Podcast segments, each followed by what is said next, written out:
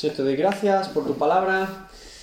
Estamos, Señor, ya terminando el libro de Hechos, acercándonos a la etapa final del ministerio de Pablo en Jerusalén. Queremos, Señor, aprender más de tu palabra y que tú nos sigas eh, revelando cosas, Señor, que quizás nos pasan desapercibidas en una lectura rápida, pero eh, repasándolas y viéndolas eh, podemos aprender, Señor, cuántas cosas de cómo tú obrabas en aquel tiempo y cómo tú eres el mismo Dios hoy. Gracias, Señor, por cada uno de mis hermanos aquí presentes y que todo sea para tu gloria en el nombre de Jesús. Bien, nos habíamos quedado justo a la mitad de. Recuerden, Pablo llega a Jerusalén, los hermanos le dicen, Pablo, aquí hay cierto alboroto contigo, sé prudente, haz unos votos, paga los votos, ve al templo. Pablo accede a todas las peticiones de los hermanos, a todas y cada una de ellos. Sin embargo, y a pesar de ello, llegamos al verso 29 y recordamos esa acusación falsa que hacen a Pablo porque iba con un hermano de la iglesia de Éfeso llamado Trófimo, que era gentil, por la calle, y los judíos de la ciudad dicen, ah, si va con un gentil por la calle, seguramente cuando va al templo también va con el gentil, cosa que evidentemente eh, no permitido porque solo los judíos podían entrar o en todo caso un eh, gentil convertido al judaísmo. Trófimo evidentemente no daba ese perfil y lo acusan falsamente a Pablo. Entonces dice, porque antes habían visto con él en la ciudad a Trófimo de Éfeso, a quien pensaban que Pablo había metido en el templo. Insisto, es una acusación falsa. Em, esto es lo que se suele llamar eh, acusación por una conjetura. ¿Qué es una conjetura? A ver, ¿cómo me definiría usted la palabra conjetura? ¿Qué es una... Digo, tengo una conjetura, ¿Qué sería una definición más o menos de esto? Como una probabilidad. Sí, una probabilidad, ¿vale? ¿Qué más? Profundizamos un poco más, no un sinónimo, una definición. Venga. Cuando yo les dije, les expongo mi conjetura acerca de que Apolo es escritor de Hebreos. Es una conjetura, es un juicio que se forma de algo por indicios u observaciones. Es decir, veo a Trófimo, veo a Pablo, suelen ir juntos por aquí, pues entonces siempre están juntos. Es una conjetura, no es un hecho demostrable, no hay testigos presenciales en el que han visto a Trófimo en el templo, es una conjetura. Entonces, eh, un juicio justo se basa en testimonios e interrogatorios de testigos presenciales, no en indicios. Si todos los juicios fueran por indicios, estaríamos todos en juicios, porque es muy fácil eh, ver algo y suponer cosas. Entonces, en un juicio justo entre seres humanos, es decir, entre hombres, ah, todo acusado es inocente, dicen, hasta que se demuestre lo contrario, ¿no?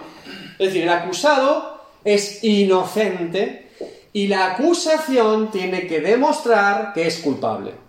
Aunque en la opinión popular es al revés, dicen, ha sido acusado, no sé quién, ah, ese es culpable, ya hacemos opinión, ¿no? Ya no importa el juicio, con que sea acusado, ya damos por hecho que algo habrá hecho para ser acusado. Pero legítimamente en la justicia humana, repito, todo acusado es inocente hasta que se demuestre, se comprueba lo contrario y entonces el, acusado es, sentenciado, ¿vale? Sin embargo, en la justicia de Dios, todos somos culpables y condenados, todos somos pecadores, hasta que se demuestre que tenemos un abogado que pueda pagar por nuestra deuda es totalmente al revés, al revés dos cielos. Entre hombres, el acusado siempre se no, ante Dios, los acusados somos todos culpables y lo que nos distingue no es que no seamos culpables, sino que tenemos abogado para con el Padre. Y ese es Cristo. ¿Sí? Bien. Ah, no es la misma justicia la justicia humana que la justicia de Dios, porque no es el mismo juez. Dios conoce todo a lo profundo de nuestro corazón, es omnisciente. Entonces, ante ese juez Ah, no hay posibles eh, conjeturas. Son hechos eh, plausibles y claros. Por eso nadie se presentará delante de Dios con hipótesis, conjeturas o probabilidades o yo es que la intención de mi corazón, Dios dirá, no, esta es la intención de tu corazón. Y hiciste esto por esto. No, no habrá allí excusas, ¿no? Bien. ¿Nos ha pasado alguna vez en nuestra vida que hemos acusado a alguien falsamente? Sí. Iba a poner la pregunta primera de si nos han acusado falsamente todos, sí, me han acusado tantas veces falsamente, yo era tan bueno. No, si hemos acusado nosotros con conjeturas a alguien, hemos sacado una opinión, hemos dicho, uff, oigo esto, veo esto, ya me es suficiente para tener un juicio de valor de toda su vida. ¿eh? ya, ya sé qué tipo de persona es. Ya sé, nos pasa, eso se llama prejuicios, ¿no? ¿Qué es el prejuicio? Es juzgar antes de tener suficiente información como para tener un juicio justo, legítimo, ¿no? Bien. Hechos 21.30. Este texto es interesante. Dice, así que toda la ciudad se conmovió y se agolpó el pueblo, y apoderándose de Pablo la, arrastraron fuera del templo e inmediatamente cerraron las puertas. Me quiero detener aquí en este versículo porque es un versículo que nos va a ayudar mucho a conocer ciertas leyes de hermenéutica y de exégesis. Dice, toda la ciudad, ¿no? Esto, desde un punto de vista del lenguaje, ¿qué sería? Toda la ciudad. ¿Estaba toda Jerusalén allí, físicamente? Sabemos que es una exageración o hipérbole. Es decir, cuando Lucas escribe inspirado por el Espíritu Santo toda la ciudad, no está diciendo que un millón un millón y medio de personas estuvieran allí con Pablo. Sería inviable en una ciudad, en un solo lugar que es el templo, todos aglomerados allí. Pero sin embargo dice toda la ciudad. Bien. Esto, como les digo, en el lenguaje sea cual sea la lengua, se llama hipérbole. ¿Qué es una hipérbole? Una exageración intencionada en el lenguaje para expresar una verdad o enfatizar una verdad. Oye, ¿me estás diciendo entonces que hay una hipérbole en la Biblia? Uf, hay muchas. Ay, pero ¿cómo es posible? Es muy importante entender, como he dicho en alguna ocasión, que Dios expresa en nuestro lenguaje humano para que nosotros lo comprendamos no para que no lo comprendamos. Por lo tanto, Dios es ilimitado, nuestro lenguaje no. Dios es ilimitado, nuestro pensamiento no. Dios es ilimitado, nosotros no. Y utiliza, porque así de bueno, misericordioso y poderoso es nuestro lenguaje y aún así se hace entender. Que este es el, mayor misterio de la palabra de Dios, que utilizando un lenguaje humano puede traspasar nuestro espíritu, puede confrontarnos. Por eso la palabra de Dios es viva y eficaz y más cortante que toda espada de dos filos. Y penetra hasta separar el alma y el espíritu, dice el original griego. Es decir, Dios es capaz de utilizar un lenguaje tan común y vulgar como el humano para presentar realidades y verdades del mismo para con nosotros. Entonces, si la hipérbole es utilizada en el lenguaje común, en cualquier lenguaje, no solamente en la Biblia. Una hipérbole se utiliza pues, en la poesía, se utiliza en un montón de novelas, es algo cotidiano en nuestro lenguaje. Ahora bien, claro, entonces Dios está inspirando una hipérbole que es una exageración de forma intencionada. Sí. Y esto eh, nos puede chocar cuando nosotros no somos capaces, hola, de entender en cada momento qué se está expresando de parte de Dios. Bien. ¿Cuántos autores tiene la Biblia? Más de 40. ¿Sí? ¿Cuántos idiomas? Hebreo, griego y algunos pequeños porciones en arameo. ¿Sí? El Antiguo Testamento hebreo y arameo, el Nuevo Testamento griego coine. Bien. ¿Durante cuánto tiempo de la historia se escribió la Biblia? 1500 años. ¿Cuántos libros tiene la Biblia? 66 libros. ¿Todos tienen el mismo contenido temática? Ni siquiera la misma época. Bueno, la temática central es Cristo, sí. Hay un hilo conductor. Pero sí, sí, en ese punto de vista sí. Pero lo que quiero decir es, en la Biblia hay poesía, poesía hebrea. Diga algún ejemplo. Algún libro. Salmos, proverbios, cantares. Poesía casi, uff, rozando el amor apasionado. Poesía cantares intensa, vamos a dejarlo ahí. Ah, en la poesía habitualmente hay metáforas. Decir algo que simboliza otra cosa. En la Biblia hay metáforas. Eh, el Cordero de Dios en sí mismo es una metáfora. Cuando dicen, he aquí el Cordero de Dios, no es que Jesús fuera un cordero andando. Es una metáfora, claramente.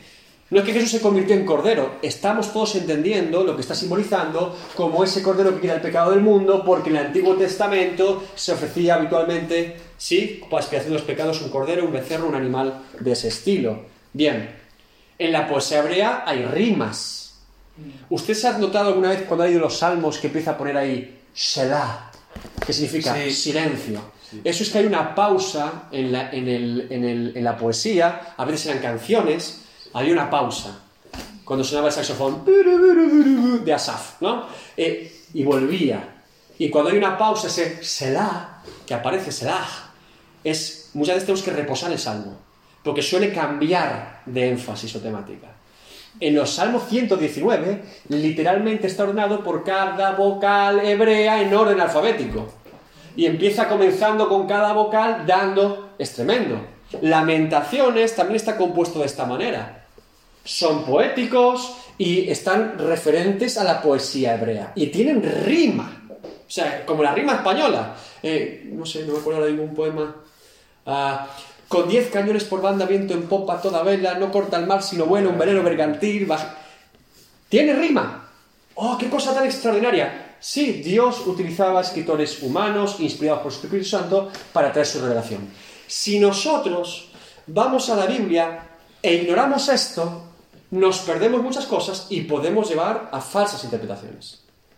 Pues imagínese que salga una iglesia por ahí que diga, es que Jesús era un cordero, porque dice que se... y lo toma de forma literal, en vez de una metáfora. No es la primera vez que ocurre en la Biblia que toma una metáfora y la toma literal. Porque no están entendiendo el significado ni de lo que se está intentando expresar por el autor inspirado por el Espíritu Santo. Bien, en la Biblia tenemos libros históricos, narración. Lucas Hechos es puramente histórico, desde el punto de vista de que está inspirado por Dios, hay doctrina, hay muchas cosas metidas aquí por Dios, pero principalmente es una narración histórica cronológica. Va punto por punto y fuimos aquí y pasó esto y fuimos, ¿sí? Hay libros poéticos, como hemos dicho antes.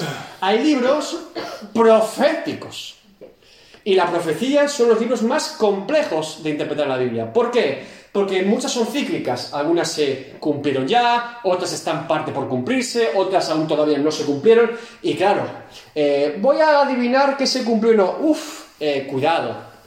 Es importante afrontar los eh, libros proféticos de una manera muy cuidadosa. Por eso predicaciones o seminarios sobre libros proféticos requiere un cuidado extremo. Yo suelo barrer siempre hacia el literalismo. Es decir, todo lo que se puede comprobar históricamente que ya se ha cumplido. Porque si no tendemos a lanzar eh, bombas hacia el futuro y llegamos a un futuro que dice, bueno, eh, todavía está por, por cumplirse. Pero no exactamente es así. Y también tenemos libros doctrinales o teológicos. Bien, por ejemplo, un claro ejemplo de un error común que nos pasa a todos la primera vez que leemos los evangelios. Miren, ¿cuántos evangelios hay? Bien.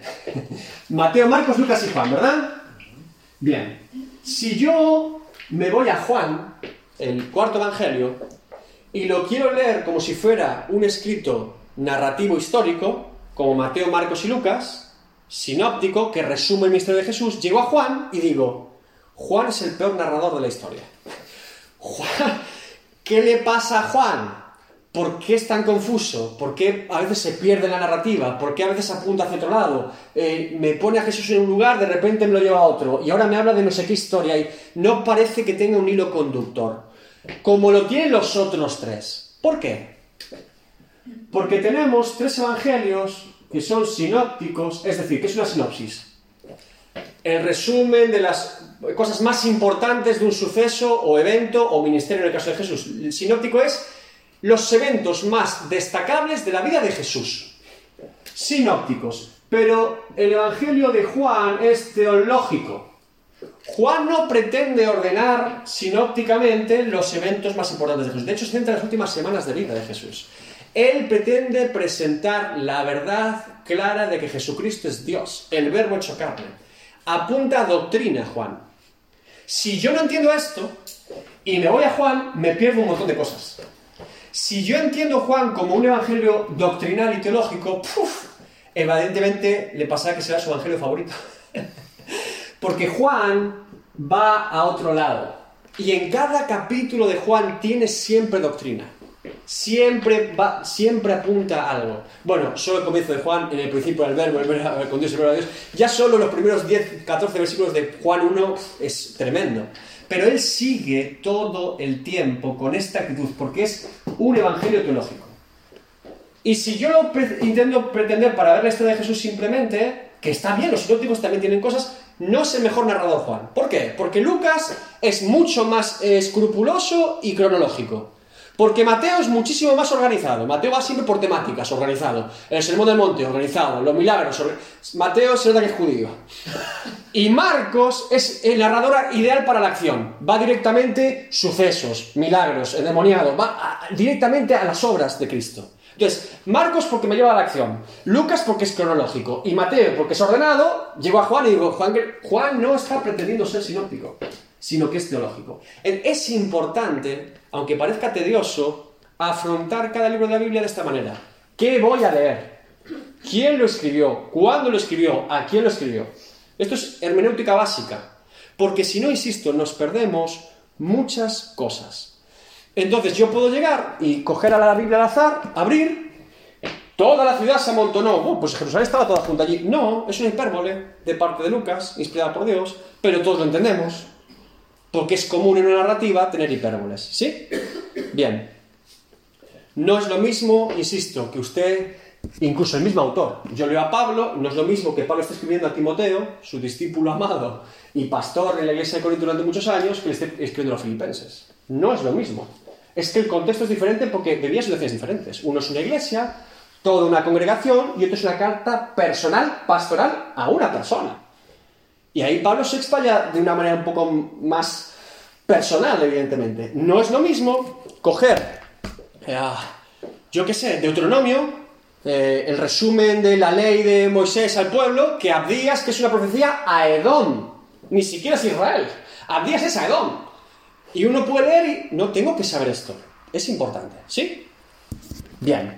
Entonces, sabemos que a Pablo toda la ciudad, es decir, un gran número de personas de la ciudad de Jerusalén que estaban allí en el templo, lo sacan eh, arrastrándolo fuera del templo y cerrando las puertas. Bien.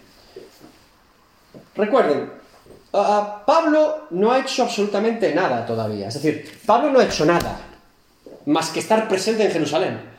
No hay nada imputable a Pablo, no ha sido provocador, no ha venido por su propia cuenta, no se ha saltado la autoridad de la iglesia de Jerusalén diciendo, hey, hey, calma, calma, ustedes quieren que yo haga esto, oye, yo soy apóstol a los gentiles, escúcheme un momento, voy a hacer aquí una conferencia. Pablo no tiene esa actitud. Sin embargo, eh, vemos que el cumplimiento de todo ese sentir del Espíritu Santo que los hermanos le iban diciendo se está cumpliendo. Porque sin hacer nada ya le está pasando de todo. Literalmente está haciendo un voto para quedar bien con los judíos y ya lo están sacando para, para, para matarlo. Es decir, se está cumpliendo la profecía de Agabo, se está cumpliendo el sentir que ya tiene en su corazón, se está cumpliendo cuando los hermanos desde el principio decían, uff, cosas te van a acontecer en Jerusalén. Se está cumpliendo. Dios había advertido y Pablo lo sabía. ¿Creen que Pablo tiene miedo? ¿Creen que Pablo está asustado en medio de la marabunta? ¿Ustedes qué creen? El texto no lo dice, pero ¿ustedes qué creen? ¿Se imagina a Pablo atemorizado allí? Yo pienso que no. Fíjense, hay una profecía de Jesús a los apóstoles, y Pablo allí no era apóstol todavía, pero también es para Pablo. Lucas 12, del 11 al 12, es un texto que me encanta, dice, cuando os trajeren a las sinagogas y ante los magistrados y las autoridades, ahora Pablo va a estar ante las autoridades, no os preocupéis por cómo o qué habréis de responder o qué habréis de decir, porque el Espíritu Santo os enseñará en la misma hora lo que debéis o debáis decir. ¿Sí? Jesús profetiza esto y se cumple en todos sus apóstoles, incluido en Pablo, que en aquel momento ni siquiera lo era. Interesante, ¿verdad? Pablo ni lo sabía estas palabras de Jesús, pero se iban a cumplir ahora en él. Bien. Dice Hechos 21, 31 y 32, vamos a ver los versículos seguidos. Y procurando ellos, ¿qué? ¿Darle un regalo? No, matarle. Estaban bien enfadados. Se le avisó al tribuno de la compañía que toda la ciudad de Jerusalén estaba, ¿cómo? Alborotada.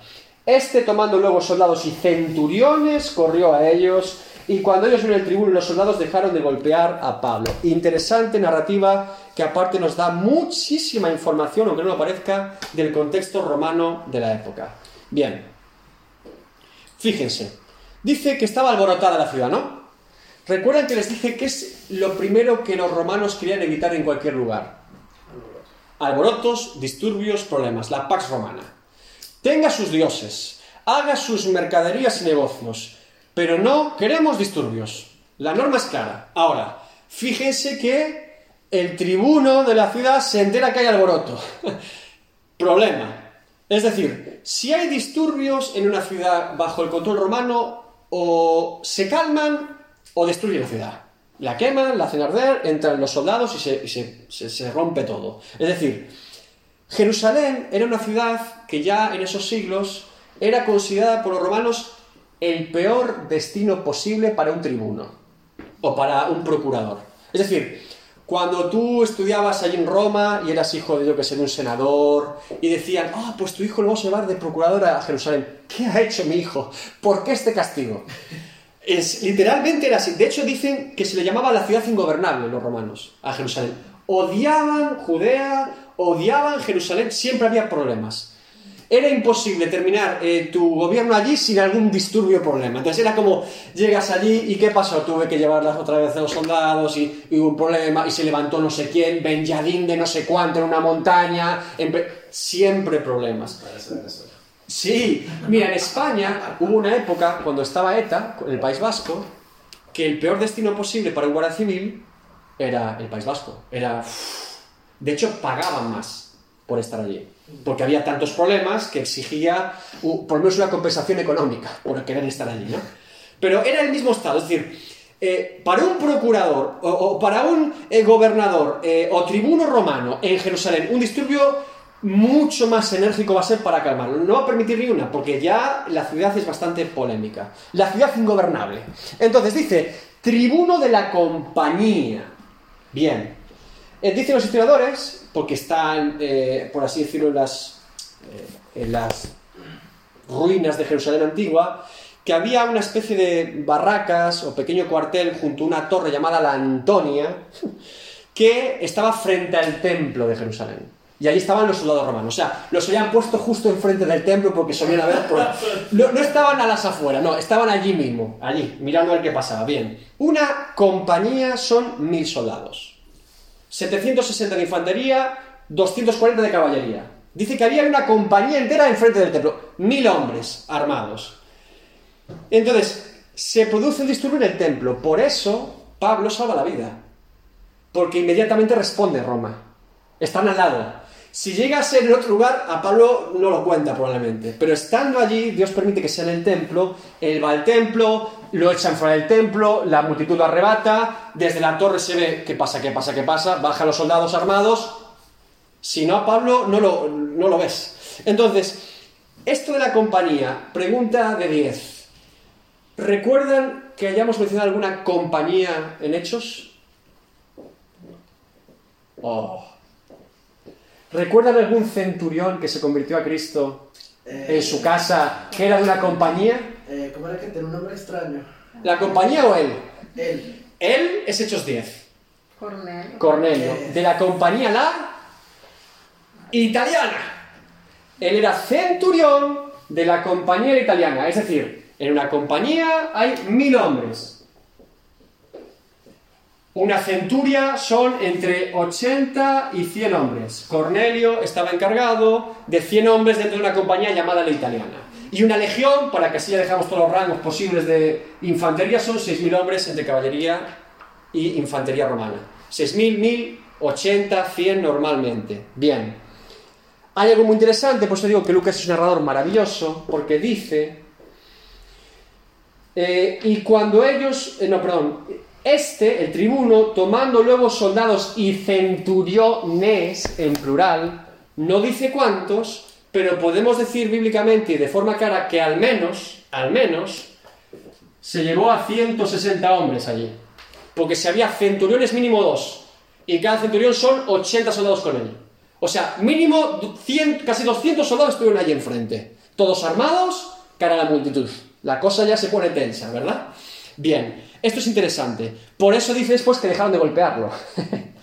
Porque no es una cosa es, vamos a matar a este hombre llamado Pablo, algunos no sabían ni quién era probablemente, y otra es, es que si le golpeo otra vez más, a lo mejor me matan a mí. Dice que dejan de golpearlo. Bajan las autoridades romanas, bajan dos centurias al menos, con los soldados. Bien. ¿Qué hace el tribuno? Entonces, llegando al tribuno, le prendió y le mandó atar con dos cadenas y preguntó quién era y qué había hecho. Bien, es muy romano este texto, es decir, muy de la época romana. Si un romano un procurador romano gobernador quería mantener la paz en un lugar, es muy importante sujetar al elemento de disturbio. Es decir, él no puede coger y decir, ¿quién es el que están acusando? Pablo, este es mi amigo. Entonces sí que tenemos un problema. Tienes que llamar a 50 legiones para calmar eso.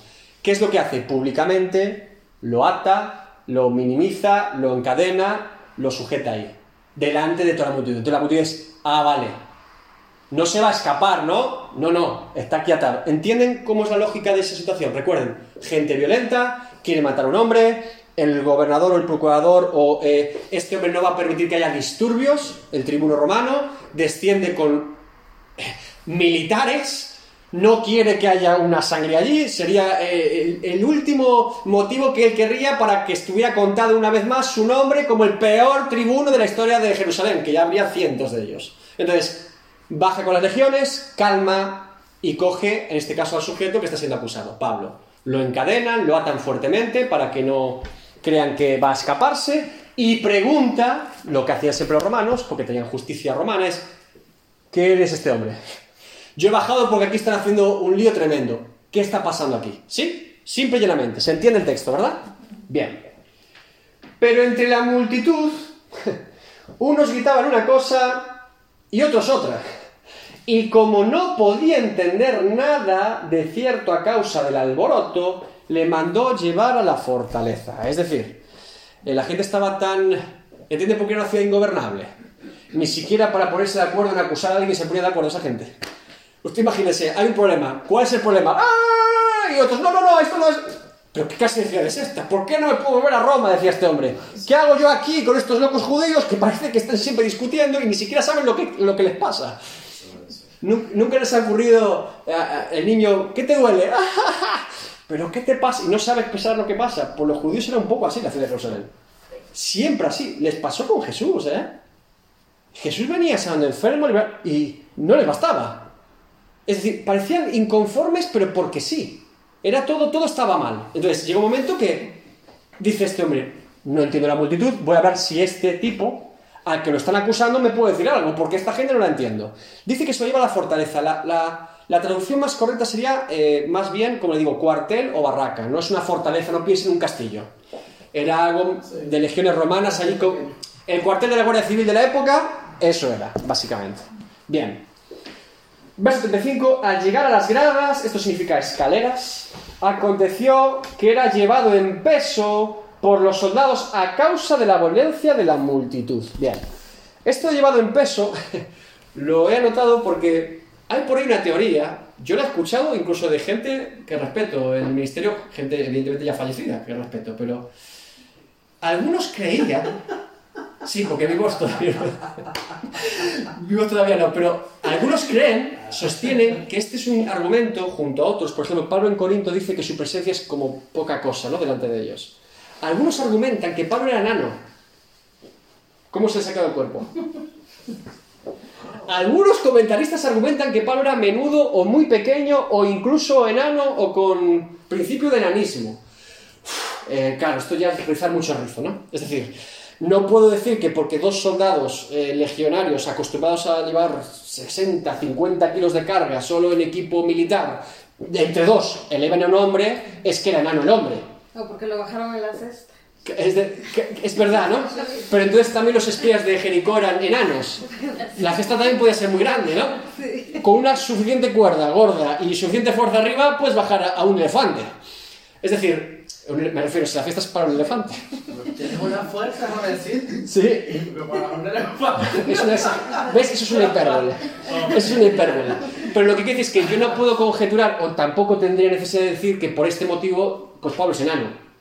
No, No, es irrelevante. También físicamente. Sí. ¿Por qué nano? Pues es. Y tampoco dice dos soldados, puede ser dos o más, pero yo le digo que podemos coger un hombre de 80-90 kilos, normal, dos hombres de 70, y lo levantamos y lo llevamos. Uh. No es que sea enano la persona, es que hay más fuerza entre dos hombres y evidentemente Pablo no se está resistiendo porque ese solo matan. Es decir, Pablo no está, no, no, que me maten aquí. No, se lo está llevando y Pablo lo llevan en volandas. No está forzando que no lo lleven. Entonces, son conjeturas que están por ahí, pero que Para mí son irrelevantes porque tampoco, fíjese, me encanta la palabra de Dios, porque nunca, nunca, nunca, ni siquiera en Jesucristo, hacen menciones expresivas sobre el rostro, la imagen o el aspecto físico de ninguno de los hombres de Dios. Y aún así, tenemos la Iglesia Católica Romana. Usted imagínese. Usted imagínese que hubiera detalles. Esto sería los cuadros, 100 cuadros más, ¿no? De- Aunque no es. mm, De, de- de David dice algo, ¿no? sí, de David es pelirrojo. Y con pecas y guapo para la época. No sabemos qué es guapo para la época. Lea. En el Antiguo Testamento hay detalles, ojos delicados, otros dicen ojos tristes o apagados. Recuerden también algo muy importante, que esto se nos olvida. El canon de belleza de las épocas cambia. Jacob a lo mejor se enamoró de Raquel y diríamos, pero si Lea es mucho más bella. Lea, no sé si era más bella, pero en su espíritu parecía más bella que Raquel seguro. Raquel se guarda los ídolos, le mienta al padre, la propia maldición de Jacob mata a Ra- Raquel es un caso particular, uff, se podría debatir sobre Raquel, qué le pasaba a Raquel, pero Lea, encima Dios la bendecía, porque en aquella época recuerden que era una bendición poder tener hijos siquiera. Pero el canon de belleza es, por ejemplo, sabemos que Sara era guapa, porque todo el mundo que veía decía, qué guapa, Sa- Sara. Absalón, Absalón no era. Absalón era muy guapo, en su- de hecho decía que por su belleza le- la gente estaba encantada con Absalón. Es un sinvergüenza, pero qué guapo es. Bueno, en este país, en este país, dicen cosas que no sé quién es, pero es guapo el tipo, ¿no? Es un poco, Absalón un poco, me ha robado, pero qué guapo que es, ¿no? Que, Sí, qué cabello. Sí. eh, eh, entonces. Sí que hay detalles, pero me refería más a la época de Jesús Nuevo Testamento. De Jesús no se menciona ninguna. Sí dicen algunos, y tiene sentido, eh, carpintero en la época no es ebanista. Hoy carpintero es ese hombre que le hace una mesa... No, no, carpintero en la época era constructor. Iba al árbol, lo talaba, le daba forma y lo instalaba en su casa, desde una casa entera, un edificio o un elemento eso dicen que argumenta probablemente que Jesús fuera físicamente fuerte, no enclenque, por su trabajo, porque durante muchos años hizo el oficio de carpintero. Son hipótesis, pero lo que está claro es que la Biblia no hace ese énfasis porque es, no es importante, es que no nos hace falta, y de hecho es bueno, porque somos así. Solo faltaría que hubiera algún tipo de detalle específico para allá, si ya aún así pasa, cuánto más. Entonces, no sabemos cómo era Pablo, pero sabemos todo lo necesario de Pablo, que era un hombre de Dios, temeroso de Dios, valiente y que tenía fe y que fue- era un apóstol de Cristo, ¿no? Bien, entonces, lo llevan eh, en volandas, o como dice, eh, como dice aquí, eh, lo llevaron en peso, ¿vale? No sabemos cuánto era el peso. Bien. Dice, verso 36. Dice que lo sacan rápidamente porque está la, la- muy violento eh, toda la multitud. Dice, porque la muchedumbre del pueblo venía detrás, venía detrás, gritando, muera, muera. Uf, ¿Esta actitud le recuerda algo? ¿Quién vive una situación parecida? No había hecho nada legítimamente contra ellos. Eso. Crist- la misma ciudad, una multitud, tiempo después, un hombre de Dios en este caso, muera, muera. Fíjese, Pablo no ha hecho nada. Pero es que Jesús había hecho muchas cosas bien. Insisto, Jesús no es que no hubiera hecho nada por la ciudad de Jerusalén, es que les había traído el reino de los cielos. César, recuerden, esto lo, dice el Evangelio de Juan. Por eso el Evangelio de Juan también es importante, aunque no es sinóptico porque tiene detalles que otros no. Solo el Evangelio de Juan narra la resurrección de Lázaro. Y solo el Evangelio de Juan narra que el motivo principal por el que había una gran multitud congregada en Jerusalén en la entrada triunfal de Jesús es por causa de Lázaro, porque venía con el muerto resucitado. La ciudad de Jerusalén sabía que ese hombre llamado Jesús de Nazaret, rabino, que había estado por Galilea y que sus discípulos eran extraños, traía un muerto vivo. Y querían matar al muerto, porque conspiran para matar a Lázaro. Es decir, la ciudad de Jerusalén había visto cosas tremendas de Jesús. Recuerden que después va allí, tira a los campistas, trae revelaciones tremendas. Eh, Jesús no había sido alguien pasivo en la ciudad de Jerusalén. Había tenido un ministerio activo allí. Y, y aún así muera, muera y que lo crucifiquen. Entonces, la ciudad de Jerusalén tiene un problema muy importante. Y tenemos que tener el texto en todo momento en una clave espiritual. Ahí se movían cosas espirituales. De hecho, Jesucristo profetiza la destrucción de Jerusalén 70 después de Cristo y se cumple. Era un elemento espiritual. Nunca, eh, aunque a veces podamos verlo todo en un plano psicológico, mental, no, no. En este tipo de actitudes contra el Evangelio siempre se mueven elementos espirituales. Y esta multitud no sabe ni ponerse de acuerdo en qué lo acusan, pero todos quieren que muera. ¿Por qué? Que muera. No se dan cuenta que es algo irracional, que no es algo legítimo, que no nace de un corazón que ha dicho, pues por esto y por esto la ley nos dice que muera. No, no, es algo violento, es algo que va más allá, es espiritual. Si entendemos esto, el resto del relato se convierte en algo brillante, porque así fue lo que sucedió. Bien, traen a Pablo. Cuando comenzaron a meter a Pablo en la fortaleza, dijo al tribuno, ahora Pablo es la primera vez que habla. Recuerda, le estaban golpeando para matarlo, tienen que parar porque vienen los... O sea, Pablo estaba físicamente por delante, le habían ya dado una buena tunda. Ahora dice Pablo, ¿se me permite decirte algo? Y ahora, el procurador este romano, el tribuno, dice, ¿sabes griego? ¿Qué está pasando aquí? ¿En qué idioma le está preguntando Pablo al tribuno? Griego. Por eso le pregunta, ¿sabes griego? Es decir, fíjense, Pablo es un ministerio muy particular.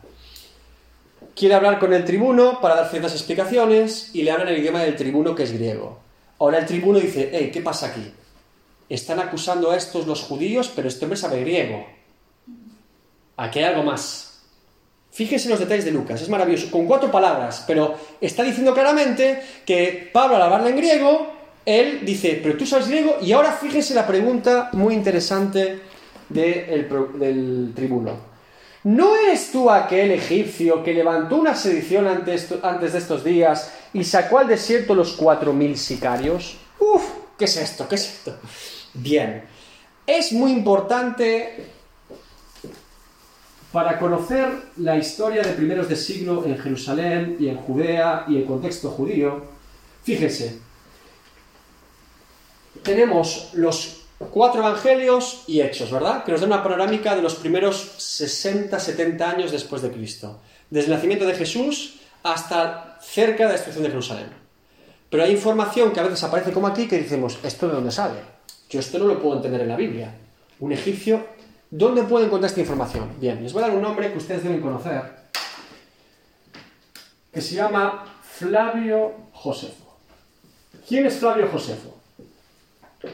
Flavio Josefo, yo tengo en casa los tres tomos de Antigüedades de los Judíos. No hace falta que se compren los libros. Pero sí es importante por lo menos que les suene el nombre. Porque cuando hablen con alguien que le hable del Evangelio, de Jesús o de apologética, demostrar históricamente que Jesús existió, siempre van a caer en Flavio Josefo tarde o temprano. ¿Por qué? Flavio Josefo es un historiador judío para los romanos que escribió en Roma todos los sucesos cronológicamente del primer siglo y de desde el principio. Él empieza a hacer un historiador, por decirlo, empieza con el pueblo judío, Abraham, plum, plum, pero su última parte, sus últimos escritos se centran en todo lo acontecido en Jerusalén y Judea, desde Jesús hasta la destrucción de Jerusalén. De hecho, él después se revela contra los romanos, participa en la revuelta de Jerusalén. Bueno, de Josefo es un dramón. Lo más importante de Josefo es que, como les he dicho, es un historiador judío. Él no es cristiano. Él no cree en Jesucristo. Pero él dice que Jesucristo de Nazaret fue sentenciado a muerte por un procurador llamado Poncio Pilato. Es decir, un texto histórico demostrado externo a la Biblia demuestra y comprueba que lo que la Biblia dice es cierto. Por eso es tan importante Fray Josefo. Tenemos dos más, Tácito y Plinio, que son dos romanos, historiadores romanos que terminan la de Jesús. Pero Flavio Josefo tiene un montón de detalles del primer siglo. Por ejemplo, es Flavio Josefo quien dice que es este egipcio. Que es un tipo que al parecer hizo una revuelta en Jerusalén en aquella época, se llevó a 4.000 hombres a un desierto, 4.000 sicarios, celotes, y una multitud, de hasta 30.000 personas. Que es, fíjese lo que hace el tribuno, que solo quiere la paz en Jerusalén. La multitud viene a por este, no será este, el egipcio que se ha llevado 43.000 hombres o 44... Eh, Esto, esto es un... Ahora sí que tengo un problema. Va de cara y dice, no serás tú el que hizo una sedición. Es lo primero que piensa. En Jerusalén, pero habla griego, no será el egipcio, ¿sí? Lo asocia. Y ahora Pablo le responde. Por cierto, con respecto a Flavio Josefo quiero decir una cosa importante, porque a veces le puede ocurrir con algún comentarista bíblico y yo le doy mi opinión. A veces dicen que las antigüedades de los judíos de Flavio Josefo es el quinto evangelio. Descarte eso como una frase válida. No es inspirado por el Espíritu Santo, no es parte de la Biblia, es importante históricamente, nos ayuda a conocer la historia, pero yo no podría decir que ningún escrito de Flavio Josefo es el quinto evangelio. Con todo, si quisiéramos catalogar algún libro de la Biblia como el quinto evangelio, para mí sería Isaías, porque es el libro más mesiánico, ¿vale? Pero Flavio Josefo es interesante, pero no lo pongan y digan, voy a leer a Flavio Josefo como si fuera inspirado por el Espíritu. No, es Flavio Josefo. Ayuda, es interesante, de hecho es un comentarista histórico muy importante porque es de la época. Me importa más, eso sí, lo que diga Flavio Josefo que lo que diga hoy un tipo en una universidad en Cambridge, porque estaba allí él. Esto es como con los padres de la iglesia. Los padres de la iglesia no son inspirados por el Espíritu Santo, lo dicen ellos mismos, pero son importantes porque son los discípulos de los discípulos de Cristo. Exacto. Tienen cierta importancia, deberían, tenemos en consideración, no para ponerlos en un canon, no para ser parte de las escrituras, pero sí nos dan información importante de aquel momento. Y eso es importante. Bien. Entonces, verso 39, Pablo responde, entonces Pablo dijo, yo de cierto soy hombre judío de Tarso, ahí está la explicación de Pablo, ciudadano de una ciudad no insignificante de Cilicia, Este es- pero te ruego que me permitas hablar al pueblo. Pablo le responde, no soy el egipcio que buscas, soy simplemente Pablo de Tarso, sí soy judío, pero te hablo en griego porque soy de Tarso. Le está respondiendo con cuatro frases mucho. Y cuando dice una ciudad no precisamente pequeña es porque Tarso, como les dije, es una de las tres capitales más importantes de la cultura en aquel momento. Así que ya lo ubica. Bien. Sin embargo, Pablo no tiene intención de hablar con el tribuno, sino pedirle permiso para poder hablar a la multitud. Esto es muy importante. Pablo ahora quiere hablarle a la multitud. Bien, fíjese, tiene que pasar algo sobrenatural para que esa multitud que lo quería matar ahora lo quiera escuchar, ¿no? Pues os he dicho que entiendan esto en un plano espiritual, no humano. Porque humanamente hablando, Pablo jamás va a poder hablar. Pero ¿qué pasa en el versículo siguiente? Y cuando él se lo permitió, esto es el tribuno, Pablo, estando de pie en las gradas, en las escaleras, hizo señal con la mano al pueblo y, y hecho gran silencio, habló en lengua hebrea ahora, diciendo, fíjense, no parece nada especial que un hombre, imagínense que ahora están ustedes hablando, ah, no sé qué yo hago, "Hey, quiero hablar, y todos saben, "Ah". en un contexto así sería normal, en una multitud que te quiere matar, ¿qué está pasando aquí? Se dan cuenta que no es un asunto humano, sino espiritual. Ahora dice que hay un gran silencio. No es que...